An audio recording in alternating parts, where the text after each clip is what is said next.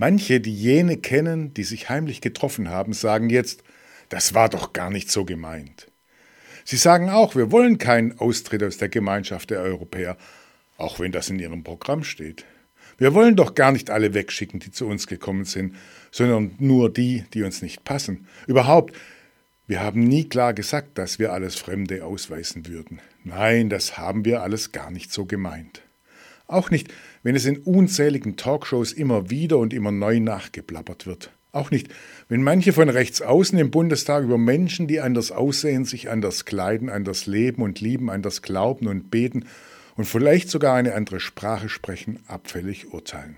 Es wird immer wieder klar ausgesprochen, geschrieben und gedruckt, aber es ist gar nicht so gemeint.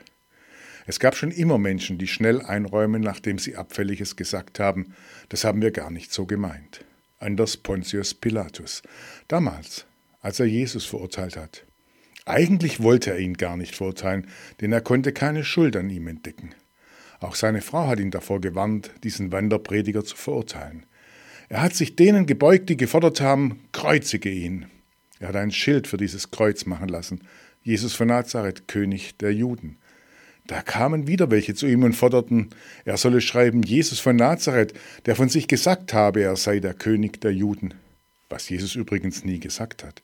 Da blieb Pontius Pilatus klar. Was ich geschrieben habe, habe ich geschrieben. Was ich gesagt habe, habe ich gesagt. So funktioniert Leben und Politik und Religion. So funktioniert unser Miteinander. Wir sagen, was wir meinen und bleiben dabei. Jetzt sagen wir laut, dass wir alle die nicht wollen, die überlegen, wie sie die Menschen ausweisen können, weil sie anders sind als wir. Wir werden laut gegen alle, die Menschen verachten. Das hofft Pastor Christoph Vetter aus Erzen.